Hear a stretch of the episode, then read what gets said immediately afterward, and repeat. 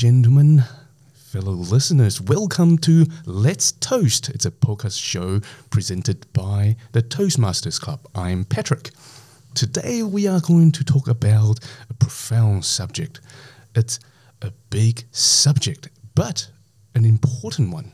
Today, we have with us a guest who is the most, the best fitted to talk about this particular subject on parent child relationship and family education. Now, let me quote something from Carl Jung, and I love this quote because it's so profound. Nothing has a stronger influence psychologically on their environment and especially on their children than the unlived life of the parent. Well, if we think back to our childhood, who do we learn from? Most likely our parents. But if we have absent parents, then it's quite a pity because we have no role models.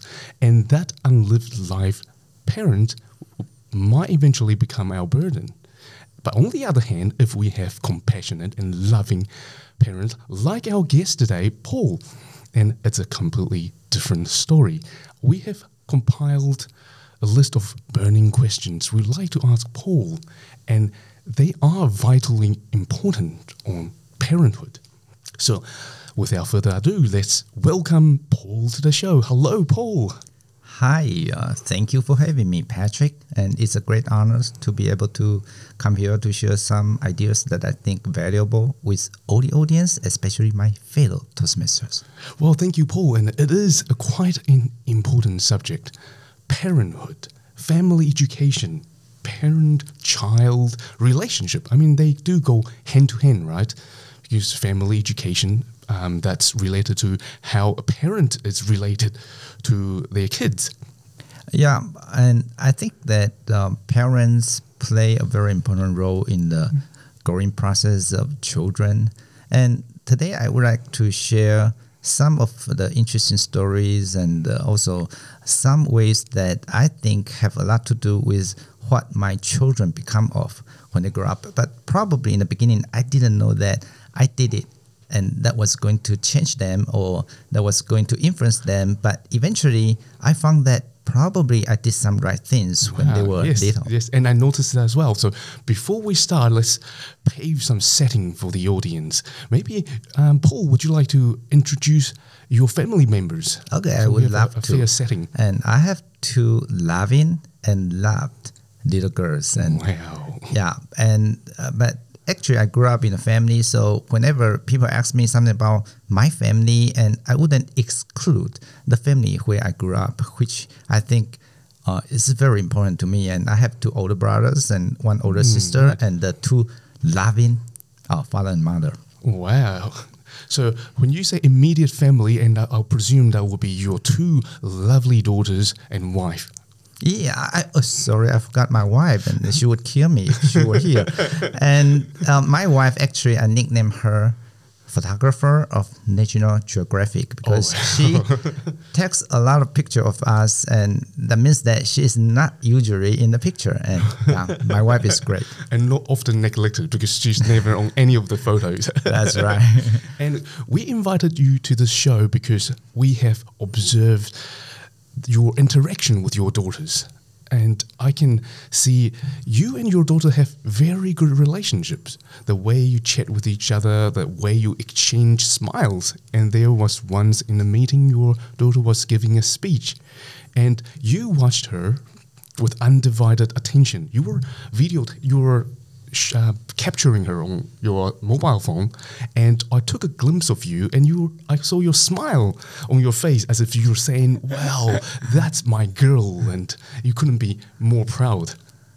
And and that to me, it's a whole new level of happiness. You know, the way you care for your daughter, the way you raise them, and um, the exchange of smile and witty remarks between you two is just amazing. Yeah, I think I was uh, with my daughter when she was little, and we interact with each other in a very interesting way. Yes. And we both were very crazy. and uh, for example, we would scream without reasons, and uh, we would laugh, and we didn't really know what we were laughing at, and and we would speak a language to each other, but nobody could understand what we were talking about. And we didn't know what we were talking about either, but we just found it very interesting to communicate that way. So we create some terms that nobody could understand, Yes, and we yes. presume that those terms can be explained in any possible way. And that was just a lot of fun. Yeah, and, and nothing manifests good parent and child relationship than this. You know, your daughter can be completely herself. She can be very comfortable in your presence. And that is quite rare, and especially in today's society. Sure, sure. And also, we would uh, watch cartoon together. and actually, that was pretty interesting because when my daughter was very little, she just had a problem falling asleep at midnight. Right. So usually, I had to carry her walking from one side of the living room to, to the other side. And I didn't know how many times we walk from one side to the other side. And but we, we just I just carry her, and uh, because I was walking, so I had to create some songs and and also put some lyrics. wow. And so that's the way we talk to each other. What a loving father. And that alluded us to the next question. So, your interaction with your kids, with your two daughters. You mentioned a couple of times that you like to go hiking and you take your entire family with you. And that's how you build family bonding. And that to me is, um, is incredible. So, would you share with us some of your interaction with your, your kids? Okay, talking about mountain climbing, actually, I really have a lot of interesting stories about mountain climbing with them, and I would like to encourage you, um, every parent or tried to bring their children into the mountains because it's really good. And just imagine that you go into the deep mountain and Yes. probably all day long you just meet two or three people and it was really boring and but you just the only thing you could entertain yourself is to keep talking. So that's the the best way t- if you want to have more communication between children and parents and you could talk a whole day. And children would talk to you right? Because they are scared yeah they don't want to get lost in the mountains so they have to follow parents so that's really good Yeah, so you take them into the deep mountain where there's no reception, no social media. The only thing they can do is to is to speak to their parents. That's right, and uh, no telephone signal. Yeah, that's right. That's right. So, what do you talk about? I mean, there's a lot of people that I know that have difficulties talking to their children or, or even to their parent. Well, I simply ask them to talk about their school life and whether some boys tell them that you know they like them or not, and I don't really do something serious like how you can behave yourself and how you can be a better right. person. That's really boring. I thought they, they will stop talking to you. That's right. And th- I think the most important thing is to just keep asking questions. Right, right. Just keep asking questions, then have to answer questions. Then they tell you secrets that they probably don't tell you before. Right. So you, you just show genuine care for them and ask about their life in general, but not in a way to, to spy on them or to pray or, or to discipline. So you, it's, it's like a, a friend's conversation. That's right. That's right. Yeah. I don't preach a lot actually, Right. and I, ju- I just like to practice, and so they can see what I do, and I think that's the most important thing. Yeah, that's right. And you, you set up this very good fatherly figure that people they, they can just learn from observing you. Because I know that there's a lot of psychiatrists they say the same thing. Like kids they learn from observation instead of what you say. and you sure. made a really good example. Mm, yeah, I think one of the best thing that young people can have, I mean, habits that young people can have in their teenage period of time is to, first of all, to do a lot of reading, and second, hmm. to do exercise. I think these two habits are very important. So, usually on weekends, and I would do exercise with my children. We would go jogging together, five thousand meters run, you know, something like that. And we also enjoy reading together. Wow, wow! Because reading and exercising, you know, they are the two most important aspects in life. Everybody knows, but nobody can do it. Almost nobody can stick to it. And my mom told me to read more when I was young, but only realized this importance of reading recently.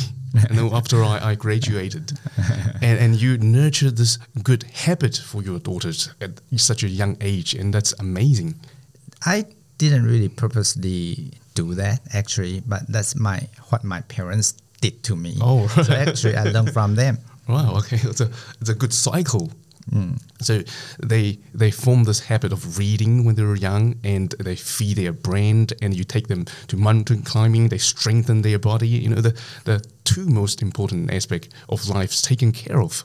Yeah, but uh, I I think uh, don't have the illusion that I have a perfect family because I think there are still conflicts and sometimes we still have disagreement. Yeah, but just I would try to find a way to deal with that. Right, and and that actually um, points me to the next question. Yes, we will certainly have different agreement, uh, different opinion, and might not be in agreement with our parents all the time. So, how do you deal with the conflicts? You mo- there are certain things that your daughter might want to do, but you might want to give them the red light. So, how do you resolve conflict? Because they are still young, right? And uh, my daughter, one 18 and the other 15. So basically, they still have to stick to their parents because they don't have the ability to be on their own. And so when there's conflict, I just talk to them and what is going to be the consequence if you don't listen to me. And uh, I try to give them some examples. And of course, uh, I ex- something I experienced before, and I tell them the example. Then I tell them, and probably you have to make a better choice. But because they are young, so Right. when I say you had better make a better choice, and they certainly know what I really mean, right? Uh, yeah. So it sounds like them. You actually communicate with them. You, you provided them with another perspective, and, and prompt them to think for themselves as to what's a better option. So instead of giving them command in a more of a, a authori- authoritative point of view, so you actually talk to them and guide them, and then Right. that's a hu- huge difference. Sure, sure. I think good words are really important, and to be encouraging means a lot to them. And if I just speak loud and because I have the power, then actually they probably shut their mouth. But it doesn't mm-hmm. mean that they take what I say Yes. and put it in, into deep in their mind. Yes, that's right. They just shut their mouths, but inside them, they they, they try to rebel. Sure. Well, okay, and um, growing up for a kid, what do you think is the most invaluable asset? Let me give you some examples. Um, you provided your daughter with good habit of reading, okay, and exercising, and they formed good habit. And there are other things like soft skills, like passion on certain field, like painting or creative field, um, things like um, communication skills, uh, being independent. All these are mm, related to soft skills people acquire growing up. What do you think is the most important asset that a kid should master when they are growing up? I think the most important thing is to be kind to people. Mm. And I often tell them that when somebody is in trouble, you have to reach out and you have to give them a hand. Mm. But you need to be strong. Don't Yes. give your hand uh, to somebody. I mean, when you need help, you don't you don't have to ask for help mm. because you have to try to solve the problem by yourself. But when you find that somebody is in trouble and you have to automatically reach out and offer help, but try not to ask for help very hmm. often. I think that's the, that's the most important thing I have told them again and again in their life. Suppose I tell them that oh, you have to be patient and you have to be strong, and they are too young to understand. Right. You know, it's so difficult to be patient, and even a, a lot of adults hmm, just right. even if they know the importance of patience, but it doesn't mean they can practice patience in their life, right? So I just tell them that be kind to others. And another thing is that I always try to say good words, and I tell them not to use bad words and you know those to swear or to curse. Right, And right. I tell them not to do that because I don't do that. Right. Oh, that's very important. So, I think it's a very important quality, being kind. And in order to be kind, you have to be stronger because if you want to offer help, you have to be in a better position than the person receiving the help. And that is something. And not use swear word. Yeah. My parents told me that many, many times. I was told to always improve my argument instead of using curse words. Mm. Okay. And, and that stuck with me. yeah, I agree with you. Yeah.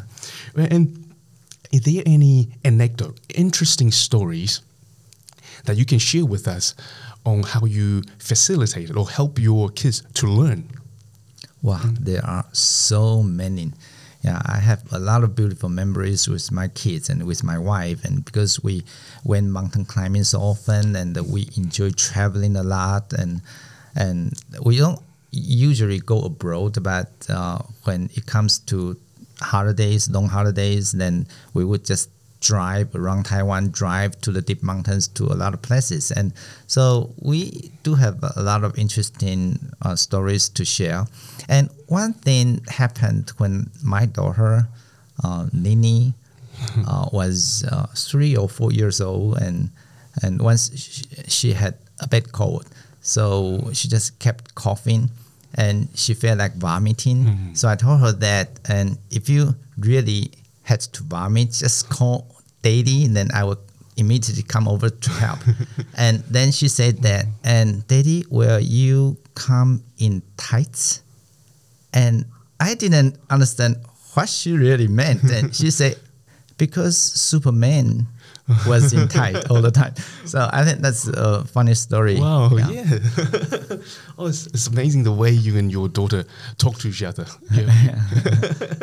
I see you're there's such a, a good relationship going on. You know, the, the, that the other day I, I saw you watching your daughter giving a speech on stage.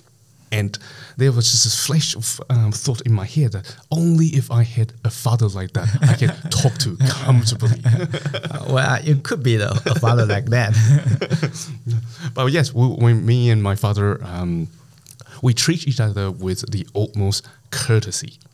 But we were quite distant, never like you. And that's why you are on the show to show us the way how to build this good relationship with our kids. So, moving on, everybody knows that Paul's actually a very good English educator. Paul runs a very successful English institute. Okay, I have witnessed miraculous growth or improvement in English from some of Paul's students. So we like to talk about how you educate in terms of language to your daughter because they obviously speak very good English. How did you actually get them into learning English in the first place? I do believe that good English has to start from good Chinese Oh, right. because it's Yes. our mother language. And uh, I think you will agree with me that uh, the most important element in learning the language is environment, right? Hmm. And when you put somebody into the environment and when that person has a lot of exposure to a specific Yes. language, then well, gradually that person can pick up that language a little bit. And as Patrick, you just mentioned that I am an English educator. So what I really care about is whether the majority of Taiwanese English learners are able to improve their English up to a certain degree, Yes. where they are able to communicate with foreign or English speakers who Yes. don't speak our, our language, right? So that's very important. So environment, that's the key word, right? And you need to put them or English learners or my children, for example, in an environment. So they start from Chinese. And as I said earlier, when they were little, we talk a lot. Hmm. And whenever they came back from school, I asked them what happened. Hmm. Then usually when they talk, I wouldn't talk. Mm. And sometimes uh, they pause, waiting for me to ask questions, but I wouldn't say anything. I just want them to, to keep talking. So that's the way I um, probably guide them into a better Chinese speaker. Right. so- Then, oh, sorry. yeah, sorry. And then when they grow up, when they come to the age where uh, when they had to learn English, and actually I use this the same thing. But the problem is, and uh, in Taiwan, we don't really have that much exposure to English. Yes. So I have to create one. Then I started thinking what I could do. And actually, today, the way I educate my students is actually the way I thought of when I taught my children to pick up English Oh. environment. Yeah. So I asked them to talk a lot. And I mentioned earlier, sometimes we, when they were little, we talk to each other uh, in a language that we just both couldn't understand. But actually, that was something from English. Wow, And okay. they heard me speaking English, so they wanted to speak like me, but they didn't know what I really said. so they just say something we both couldn't understand. So Mm-hmm. environment, that's something important. So they they watch you speaking English growing up, and they kind of thought, "Oh, what's this strange language Daddy is talking about?" And that's English. So they, they were not unfamiliar with English growing up, and you kind of gave them this environment, this exposure to English, and the way you started to teach them English later on became the foundation of your institute.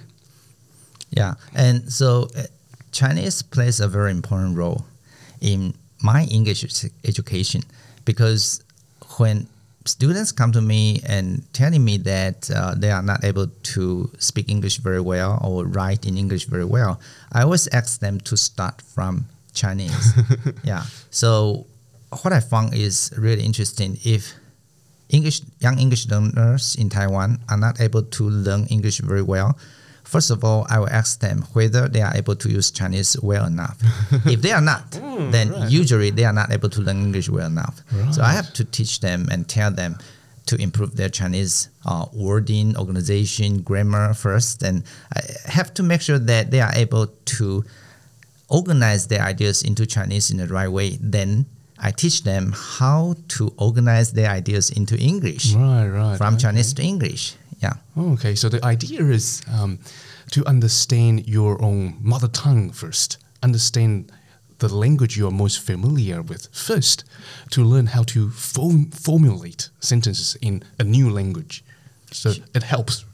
Yeah, helps a lot. And Oh, okay, environment, right? We both agree that uh, environment is the most important element in learning the language. But in Taiwan, we just don't have the environment exposing themselves to a lot of English. So they have to create that kind of environment, right? It's Right. really important. So one way is to create that environment without foreigners, Yes. right? without English Yes, speakers. So right. to create that kind of environment, how Chinese can help. Right, For example, when you read a Chinese story, Yes. then translate that whole story into English. Then that is a lot of exposure to English. Oh, okay, because you because we are exposed to Chinese every day, so utilize that. Okay, try to convert a Chinese sentence while you are reading it into English, and that helps you to practice.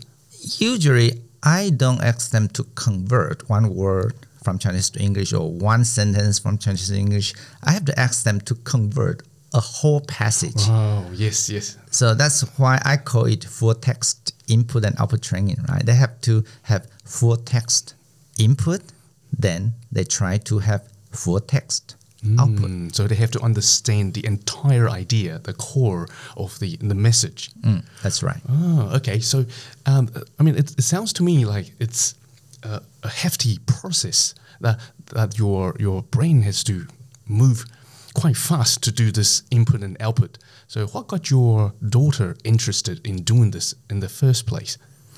I think my daughter was interested in using language when they were little Yes. because they had to tell me stories in Chinese. Ah, right. So yes. my daughters are pretty expressive in a way Mm, yes, that they enjoy them to. Yeah, they enjoy sharing things with others, and you know when they have to share things with others, then they have to describe the whole thing. They have to tell the whole story. So that's why I find it really useful to ask English learners to deliver a speech, much like what Toastmasters are doing, or to tell a whole story. But the listeners have to purposely listen to them Yes. without interrupting Yes. them. This is really important. Okay, so being a good listener is like being a good parent. You prompt your kids to speak more. You help them to develop this storytelling skill, and in the same like same time, you nurture a good relationship because they tell you about their story. They tell you what happened at school, uh, which boy has a crush on them. Yeah, that's why I enjoy being a Toastmaster because you know it's really important to learn to speak in front of people, and we develop the skill not just for English learning because we develop a skill for our life. Yes, that's right. And now I have a question requested by members of the audience. You once, in a speech, I think you you gave us an analogy. Analogy, a family is like a ship, and there's a helmsman who handles the wheel, the helm that dictates which direction to go, and maybe there's a captain that gives instruction. So if a family is like a ship, um, this analogy to me it's um, it's easy to understand, and I think there's more to this analogy. Are you able to explain this analogy for us? Okay, sure. And I do believe that every day in our life we have to row many different boats. Yes. and when we go to school, it's a class boat. And when we come back home, it's a family boat. Yes. and when we are with our friends, it's friendship boat, Yes. right? And when we are all on a boat, and it's really important because the boat has to go somewhere, and everyone on the boat is a rower. Yes. So the key is there must be somebody who guides the direction of the boat, Yes. right? And that's the helmsman, right? Yes. And the helmsman also has a paddle in hand, actually. Yes. Okay. So now here comes the most important part. I think every one of us has to understand that it is important for everyone to row the boat Mm, yes. if anyone gets emotionally affected or gets angry with somebody yes. or making complaint then when anyone drops the pedal their pedal then actually everyone suffers Yes. yeah so it's it's really important more. yeah it's really important so that helmsman doesn't have to be really the leader Hmm. of the team. And it doesn't have to be the most powerful person of the team, but it has to be the coolest person of the team and watch the direction. And even if sometimes the leader is making a wrong decision, I think it is still important for the helmsman to guide the direction of the boat. Right. So it's paramount for the helmsman to not lose his or her cool. To That's be right. calm at all times. And is that person, um, you and the family, or you are more of the captain? I am not the captain. My wife is the captain. okay, so but I am the helmsman. Yes. And my children know that without me, the boat just go wild. they know that I very well. so, They yes. know that very well, but they don't really openly talk about it. But in their mind, they know that. So it's really important. Children learn from even how their father and mother interact with each other, right? Yes, that's right. So, well, a lot of wisdom you have shared with us. Thank you so much. And we know that Paul is the president of one of the biggest Toastmasters club in Kaohsiung.